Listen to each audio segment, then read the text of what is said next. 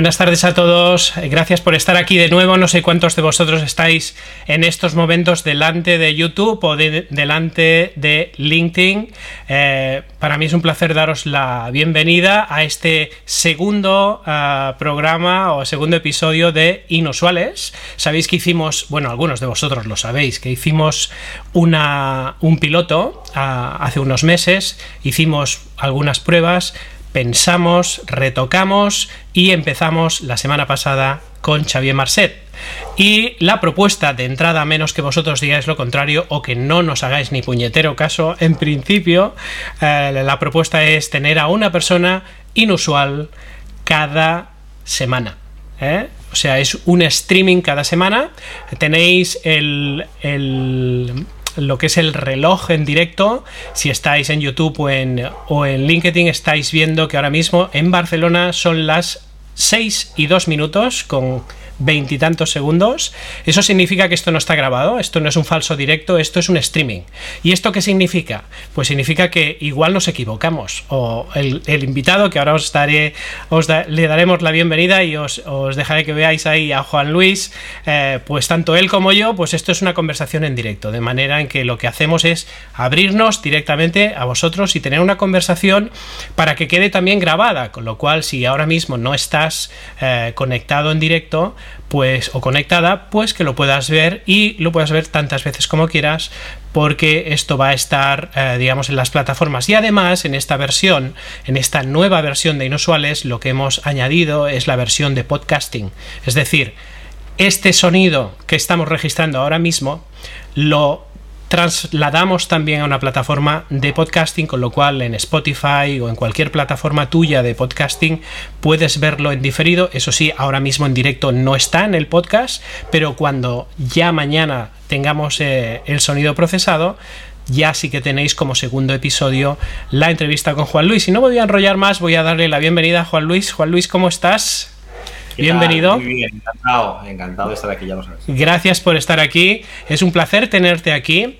Ah, y bueno, ya sabes que hace mucho tiempo que, iba detrás de poder tenerte para poder estrujar un poquito tu historia. Hace ya unos cuantos años que nos conocemos y yo creo que no solo yo tengo interés en, conocer más cosas, sino todos los inusuales tienen eh, interés en conocer un poquito más a ese Juan Luis, que nos expliques tu historia, nos expliques también tu presente y nos expliques también tu eh, futuro. Así que vamos a ir por partes, si te parece. ¿eh? En primer lugar, lo que vamos a hacer, yo voy a ponerme así eh, cara a cara. voy a preguntarte, Juan Luis, básicamente, ¿tú quién eres? ¿De dónde vienes? ¿Y cómo has llegado hasta aquí? Tú a partir de ahí explícate, pero yo te iré, yo te iré parando.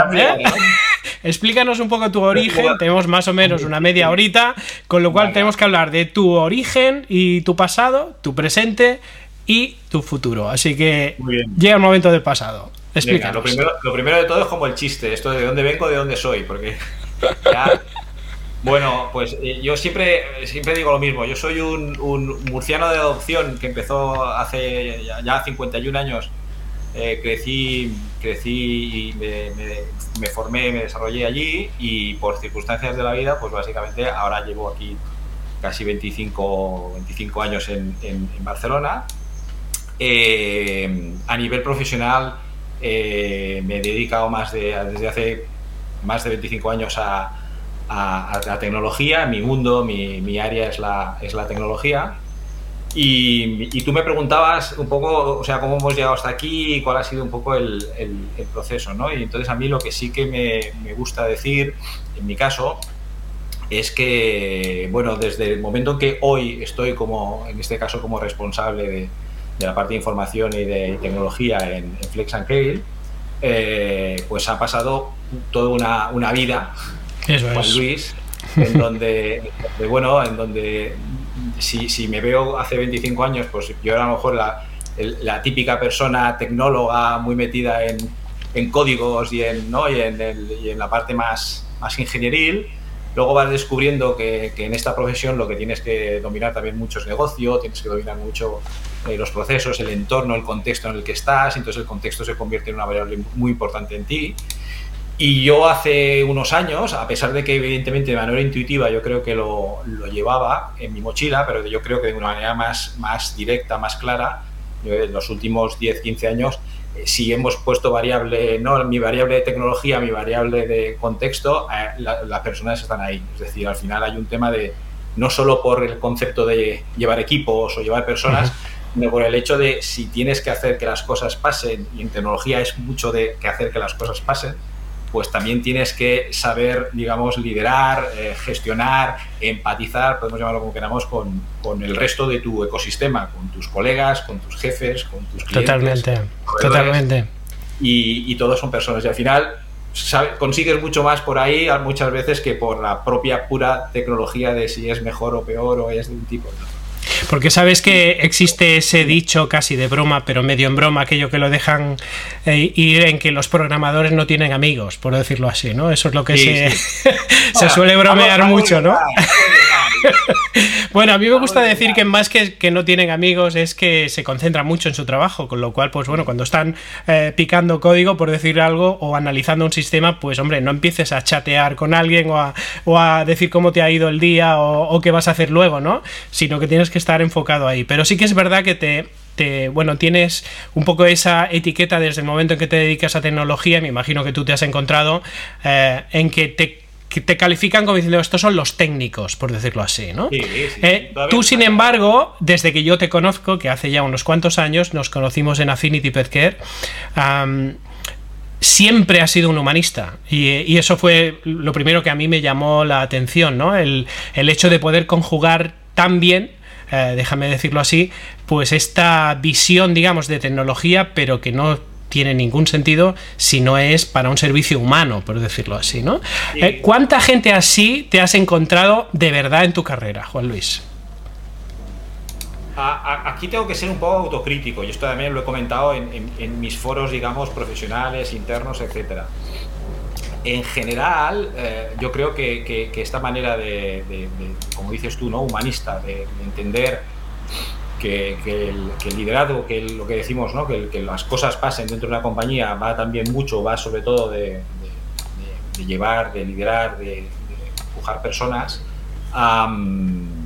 en, otras áreas sí que me lo, me lo he encontrado, evidentemente en recursos humanos, mm, gente sobre todo que está más, digamos que su, su perfil profesional ya te lleva directamente a, a, temas empáticos, pues como ventas o marketing, etcétera Sí que es cierto que, hemos pecado siempre y posiblemente es por los propios perfiles de, las personas que, trabajamos en, más en departamentos tradicionalmente llamados de soporte, ¿no?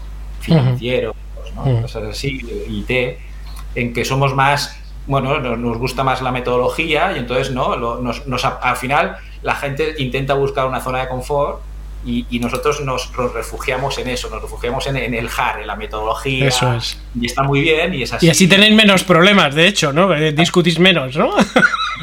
ayuda, pero, nunca debe ser. O sea, el, el, la, yo también hay una frase que mis, mis, mis equipos lo oyen mucho, que es las metodologías, los sistemas eh, son un buen medio, pero nunca son el fin. O sea, el fin no es hacer la metodología. El fin no es, es. El fin es mismo es para lo que lo estamos haciendo, ¿no? Ya sea un tema de negocio, ya sea un tema de organizativo. y, y, bueno, sí, sí que es cierto que yo creo que esos perfiles, bueno, nos cuesta. Cuesta un poquito. cada vez yo creo que, que más.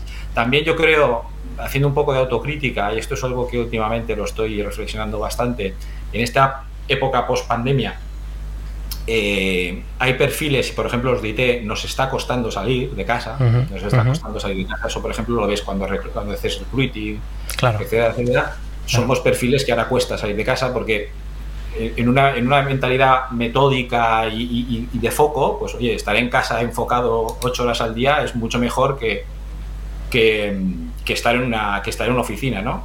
Lo que pasa es que aquí, bueno, aquí tenemos también el, reto de, y esto también ya digo, es una reflexión que últimamente la hago mucho, claro, tienes el reto de que nosotros, que, nosotros como, como, como, tecnología o como información o como, como consultores de información, nos, debemos a, resolver problemas o retos en organizaciones que muchas de ellas son físicas, no todos son startups ni bancos.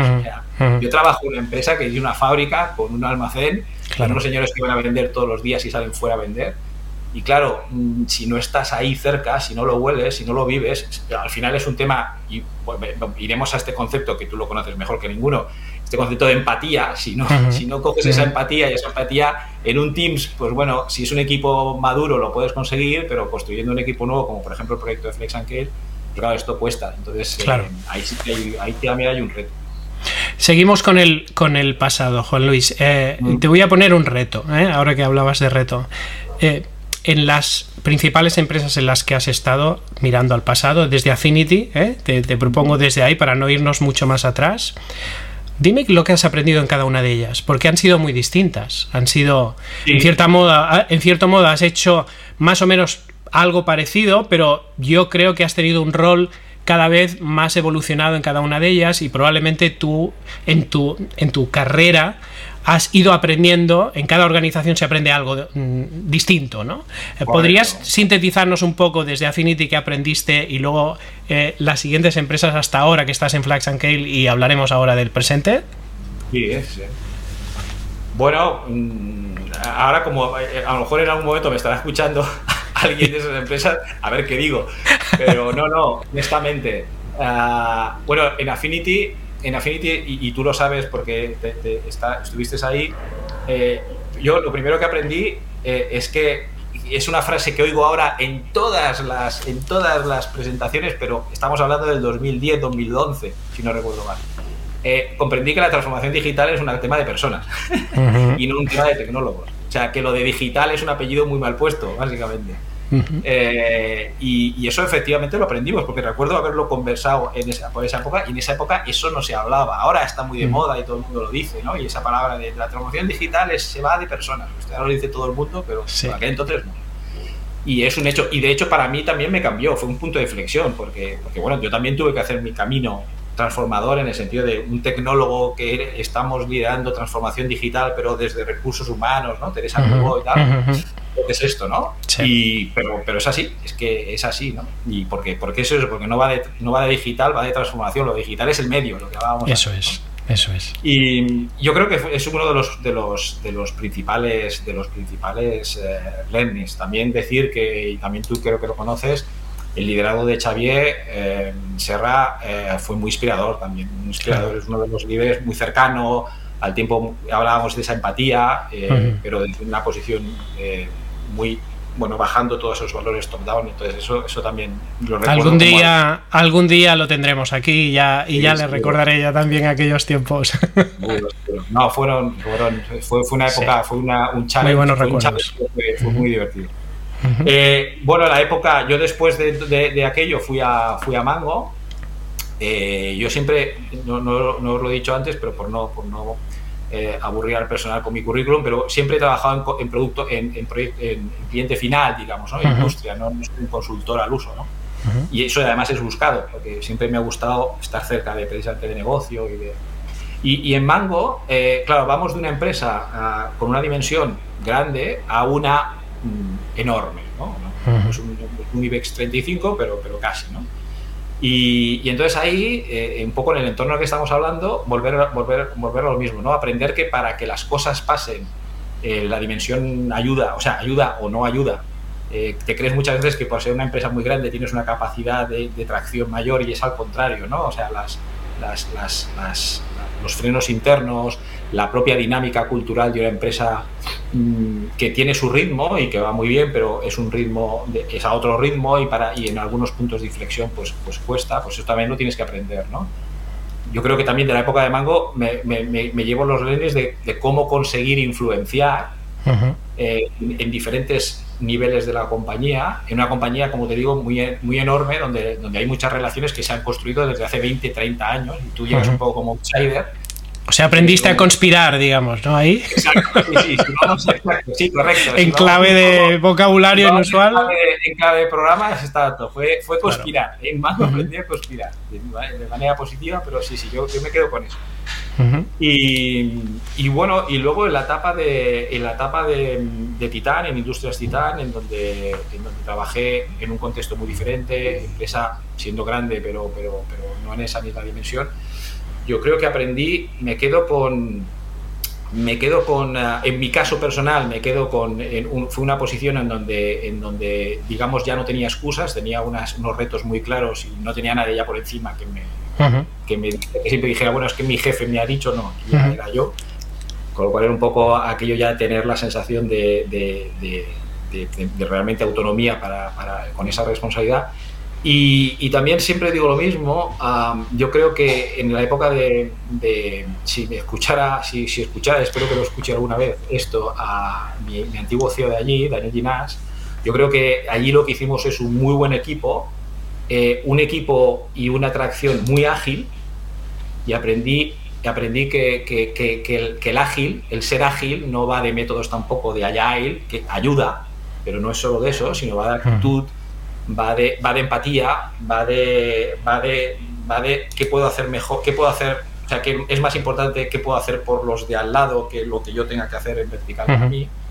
Y, y, tener esa sensación ya totalmente ¿no? 360 de que, de, como te digo, de, de que de, la, de que mi trabajo, en este caso como, como, como tecnología, sobre todo es que, que, el resto de las áreas estén alineadas y que tú estés trabajando básicamente, eh, tu, tu, meta sea trabajar para los demás, desde el punto de vista más, más holístico, pero tiene que ser así.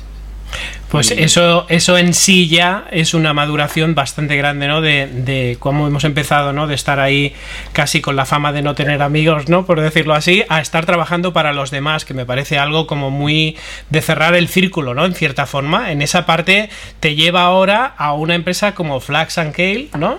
Donde tienes una un reto por delante espectacular que ahora nos explicarás, pero explícanos ahora mismo en qué estás. Háblanos de tu presente. Pues mira, ahora, está, ahora precisamente el presente eh, va de dos cosas. Va de hacer equipo, estamos construyendo equipo. Ahora, hemos conseguido una ronda de financiación y eso nos permite eh, hacer de un equipo muy pequeñito a un equipo con una cierta dimensión y ahora precisamente estamos construyendo equipo. Por, tanto, esos comentarios que te hacía antes del teletrabajo y tal, eh, están ahí, están saliendo y, se tienen que gestionar. Las ¿Os cuesta encontrar talento, Juan Luis? Eh, sí, nos cuesta encontrar talento por, como te decía, por dos razones. Porque a nivel sobre todo técnico, más, más los perfiles técnicos eh, y sobre todo yo que debo de competir, entre comillas, en un mercado laboral con consultoras, claro. Eh, yo, mi, proyecto ofrece ilusión, proyectos, un proyecto súper ambicioso, pero como digo, somos una industria, es que parece que se ha perdido, pero esto va de fabricar cosas y venderlas. y, entonces eh, hay, hay, una parte, un componente físico que, que hay que estar ahí. Y entonces yo ah, en ese aspecto ofrecemos mucha flexibilidad, ofrecemos eh, total flexibilidad y, conciliación, una un, cierto, un cierto modelo híbrido, pero sí que es cierto que un porcentaje es, hostias, toca ir a la fábrica y al almacén a vivir aquello, porque si no es imposible que aportes un valor a algo que ni siquiera conoces. Como digo yo, o sea, estar en un almacén y una fábrica es estar en el turno de noche, además, para ver qué es eso. Porque si no, no lo es pateárselo, claro. Eso, eso está costando. Pero bueno, ahí construyendo equipo, encuentras gente, y, pero bueno, en ese aspecto es. Em, yo creo que también lo que está pasando, no sé si es una percepción en general, pero también nos estamos encontrando que, que, la gente, yo creo que también está en una época de, de, búsqueda de estabilidad, de, de mucha estabilidad hasta cierto punto. Entonces, ofrecer, ofrecer proyectos retadores como, como el de Flax and Kale, ambiciosos, eh, bueno, mm, cuesta, cuesta, no, no, la gente no se apunta a, según qué, retos ahora tan fácil, porque bueno, el, entorno también es de incertidumbre y, se entiende, ¿no? Es, claro, la posibilidad personal. En este caso, para nosotros es todo un reto. Y entonces, eh, ¿cuál, aparte de ese reto de encontrar el talento y de crear un equipo, eh, con ese equipo, cuál es el reto al que os enfrentáis? Bueno, el reto es, el reto es hacer de una compañía. El, reto, si, si, tengo que trasladar eh, las palabras de, de CEO, eh, el reto es conseguir que esta compañía sea un unicornio en menos de cinco años. Mm, no está mal. A partir, de aquí, a partir de aquí hablemos. No está mal, no está mal. A partir de aquí hablemos. Bueno, la, visión es, esa, eh, la ambición es esa, sin duda, y, y estamos en una buena posición, pero estamos empezando. Entonces ahora lo importante es, eh, el reto realmente a corto o a medio es, escalar, saber escalar Saber escalar muy rápido y saber escalar en un orden, eh, en orden y en, digamos, y en, que no tengas que dar dos pasos para dar el tercero, ¿no? No tengas que dar dos pasos atrás para dar el tercero. Y, eh, y, en eso estamos, en eso estamos, en, en, cómo nos vamos a ordenar, en cómo nos tenemos que organizar para, para sin tener que ser cinco veces más grandes en estructuras, en complejidades, ni querer ser eh, unilevel, eh, sin perder esos valores de agilidad, de, pequeña empresa familiar que es capaz de, resolver y accionar cosas rápidas, pero, pero realmente escalar a, una escala industrial de, primer nivel. Y eso, eso, eso, eso es un reto. Claro. Ahí entiendo, además, que tú has hecho también un movimiento a nivel de rol funcional donde ya no estás, digamos, como de CTO, por decirlo así, ¿no? Sino que estás de, de CIO. Eh, eh, ese cambio porque seguro que nos escucha y nos verá gente que está tanto como de CTO como de CIO. Son roles distintos, hay veces que la gente se, se, confunde, incluso a veces se piensa que el CIO es el Chief Innovation Officer, cuando en realidad el CIO viene de antes de Information Officer, entonces, bueno, eh, eh, tiene, digamos, varias connotaciones ahí, ¿no? ¿Cómo estás viviendo tú ese cambio de rol? Porque entiendo que muchas veces, yo por ejemplo como cliente de Flax and Kale, ¿no? que estoy encantado, ya lo sabes, y, no digo esto por, por, conseguir nada más, o sea, pago, pago como cualquier hijo de vecino, sufro la web, porque la web es lenta. Y, lo sé porque te lo he dicho muchas veces y tal, ¿no? Pero esto muchas veces, claro, es desde tu propia perspectiva, donde ahora casi eres cliente también, ¿no? De tecnología, claro, te da mucha más empatía porque sabes los problemas, pero me imagino que también estás generando empatía en, en negocio, por decirlo así, en organización, decir, pero ¿cómo es que no vamos más rápidos? Por ejemplo, por decir algo, ¿eh? Que me imagino que deben haber muchas más cosas a nivel de integración, de, de, bueno, de, un montón de cosas que deben haber desde la perspectiva tecnológica. ¿Cómo lidias con una persona que tiene prácticamente la misma eh, responsabilidad que tú desde la perspectiva de tecnología? ¿Cómo lidias con tu visión y la de esta persona para conseguir el objetivo eh, que os ponen desde arriba, por decirlo así, o el feo, ¿no? Que en este caso es, que necesitamos un unicornio. Los unicornios no van lentos, van muy rápidos. Entonces, ¿cómo, lo, ¿cómo lo vais a hacer esto? Bueno, a ver, si tuviéramos la fórmula mágica, te diría que ya está, ¿no? No hay problema, no la tenemos. Entonces vamos aprendiendo por el camino. Y aparte, son como, como buena food tech startup que somos, eh, vamos pivotando. O sea, yo llevo cinco meses en esta casa y la visión ha cambiado un par de veces. O sea, que, y no pasa nada, eso no es un problema. Yo te diría, en, en, un, en, un, entorno como el nuestro, la visión no es un problema, la tenemos muy clara. Ah, el día a día lo tenemos también muy claro, es el día a día. Y, y en, ese, en, los, en esas luces medias, digamos, no las luces largas, en las luces medias es donde está el, gran secreto, ¿no? el, de ir pivotando para claro. acertar. Y, y mira, te, propongo un reto, creo que soy el segundo en la entrevista, el, primero fue la semana pasada a Javier Marcet, ¿no? Sí, sí, sí, y así es. Y Javier Marcet dijo una cosa que me gustó mucho y que enlazo con esto, que fue en tu, entrevista, que fue que dijo algo así, no, sé si lo recuerdo bien, como que ahora no va solo de aprender a, enfrentarnos a problemas, sino va también a enfrentarnos a dilemas. Y dilemas Totalmente y dilemas en el, en el diccionario, que me lo miré la semana pasada, elegir un camino entre dos. Total. Y ese es el reto. El reto es empezar a saber elegir muy rápidamente en qué camino y cuando coges un camino sabes que tienes que dejar otro. Y no pasa nada. Pero ese es el, ese es el, para mí ese es, ese es uno de los retos que, tiene, que tenemos como organización. Y como y nosotros, y tú me decías ya más concreto, ¿no? Pues temas de web y tal bueno, en ese dilema hay un tema de priorización. Claramente hay un tema de priorización. No podemos hacerlo todo a la vez, pero tenemos que traccionar y, eso, como digo, pues pasa por elegir. Pasa por elegir. Y Ahora nos, ponemos en esto y además lo, hacemos, lo hacemos y lo acabamos, que lo importante es acabarlo bien. y hacerlo bien. Claro. yo tengo que decir que como usuario sufro la lentitud, pero yo compro. o sea, que al final también es, es algo como muy me, voy a la priorización, ¿no? Que quizá, pues igual hay cosas mucho más críticas, ¿no? De producto, por ejemplo, que serían muchísimo más críticas, porque, ¿por qué repito yo? En, mi caso, ahí, perdona que me ponga yo, pero es que en este caso, en este caso, yo es que soy usuario, además cotidiano, ¿no? Ah, a mí me gusta la, la comida, tiene muy buen sabor, con lo cual pues eso me compensa la lentitud de la web cuando hago el pedido. Y además ahora ya me he aprendido hasta los defectos. Yo quiero pensar que eso pasa en muchos sitios eh, y en muchas casas. Es decir, al final nosotros como consumidores perdonamos ciertas deficiencias si es que la ecuación al final es suficientemente valiosa. Y yo creo que hasta ese punto yo creo que la priorización, como mínimo hasta ahora, es buena, ¿no? Lo único es no dejarse arrastrar por decir, bueno, como al final la gente nos compra, pues mira, si somos lentos, somos lentos, ¿no? Sino saber cuándo es el momento que te tienes que poner, ¿no? No, no, te digo, cuando hablo de elegir y dilemas, y lo hacemos, te, puedo asegurar que, sufrimos mucho cada vez que decimos que no a algo. Claro. Que es aquello de, claro. si pudiera, pero, pero, pero, pero es un tema también de priorización, y eso está claro.